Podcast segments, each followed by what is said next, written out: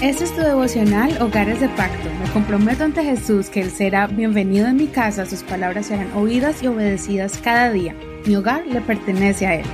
Qué bendición acompañarte en este tu devocional todos los días, de lunes a domingo. Estamos estudiando la palabra del Señor. Continuemos con el estudio de Levítico en el capítulo 25 y el tema de hoy es titulado El año de la restitución y libertad. Vamos a comenzar a leer desde el verso 8 al verso 22. Después contarás siete semanas de años, es decir, siete veces siete años, de modo que el tiempo de las siete semanas de años te serán cuarenta y nueve años. Entonces harás resonar la corneta el día diez del mes séptimo en el día de la expiación harán resonar la corneta por todo su país. Santificarán el año cincuenta y pregonarán en el país libertad para todos sus habitantes. Este año les será de jubileo, volverán cada uno a la posesión de su tierra y cada uno de ustedes volverá a su familia.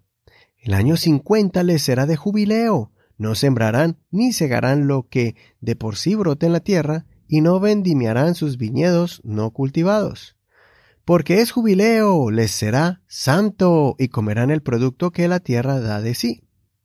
En este año de jubileo volverán cada uno a su posesión.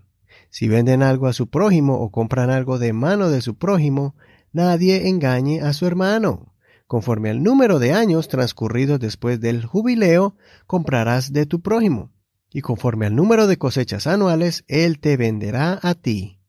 De acuerdo con el mayor número de años, aumentará su precio de compra y conforme a la disminución de años, disminuirás su precio de compra, porque es el número de cosechas lo que él te vende.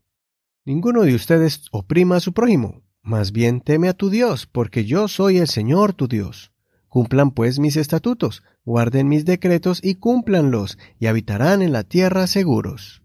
La tierra dará su fruto, y comerán hasta saciarse, y habitarán en ella con seguridad.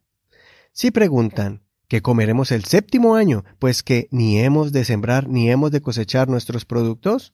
Entonces yo decretaré para ustedes mi bendición el sexto año y habrá fruto para tres años. Sembrarán en el octavo año, pero todavía comerán de la cosecha añeja.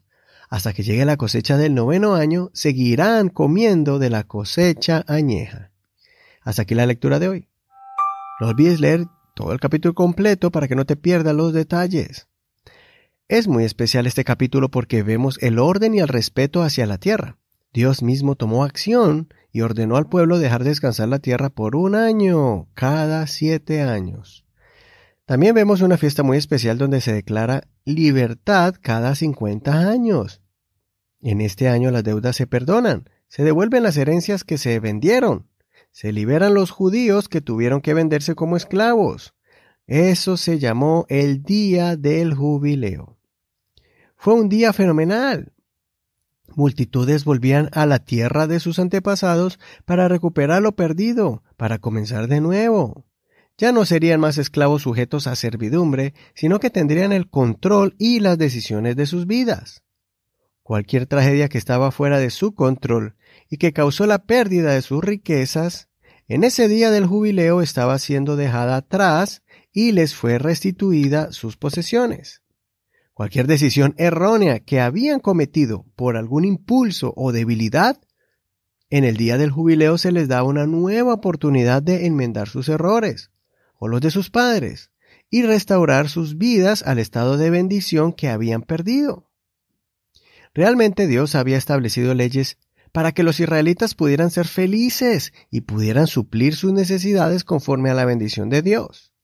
Dios creó un sistema económico para que las viudas, los huérfanos y los pobres tuvieran el apoyo constante de los que estaban en mejor posición económica, y el sistema de jubileo es un sistema de nuevas oportunidades.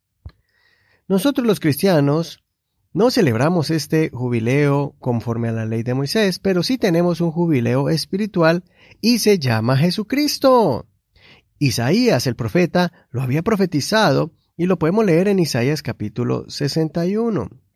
Jesucristo leyó esta escritura delante del pueblo en un día de reposo, presentándose como el día de jubileo, donde todo aquel que creyera en Él tendría liberación, sanidad y restauración.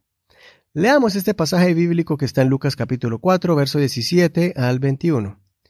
Y se le dio el libro del profeta Isaías, y habiendo abierto el libro, halló el lugar donde estaba escrito, El Espíritu del Señor está sobre mí, por cuanto me ha ungido para dar buenas nuevas a los pobres, me ha enviado a sanar a los quebrantados de corazón, a pregonar libertad a los cautivos y vista a los ciegos, a poner en libertad a los oprimidos, a predicar el año agradable del Señor y enrollando el libro lo dio al ministro y se sentó, y los ojos de todos en la sinagoga estaban fijos en él. Y comenzó a decirles, Hoy se ha cumplido esta escritura delante de vosotros. Ahora imagínese este episodio. Esto fue escandaloso para los líderes judíos porque Jesús estaba atribuyendo la obra de Dios, pero ellos no entendieron que Jesús era el mismo Dios. Pero el resto del pueblo se alegró al saber que Jesucristo era la profecía cumplida y nuestro jubileo espiritual, dándonos el derecho de ser salvos y bendecidos otra vez. Espero que este devocional haya producido en ti un gozo indescriptible al saber que el Señor es el que nos da nuevas oportunidades. Si todavía no has entrado al día de jubileo, te invitamos para que escuches la voz de Dios y comiences a recibir todo lo que has perdido tu nombre o tu renombre, tu identidad, tu paz, tu hogar, tu familia, tu salud y tu bendición. Soy tu amigo y hermano Eduardo Rodríguez. Gracias por tu apoyo, gracias por escuchar este devocional y compartirlo. Estamos en Facebook como Hogares de Pacto Devocional. Hasta mañana, bendiciones.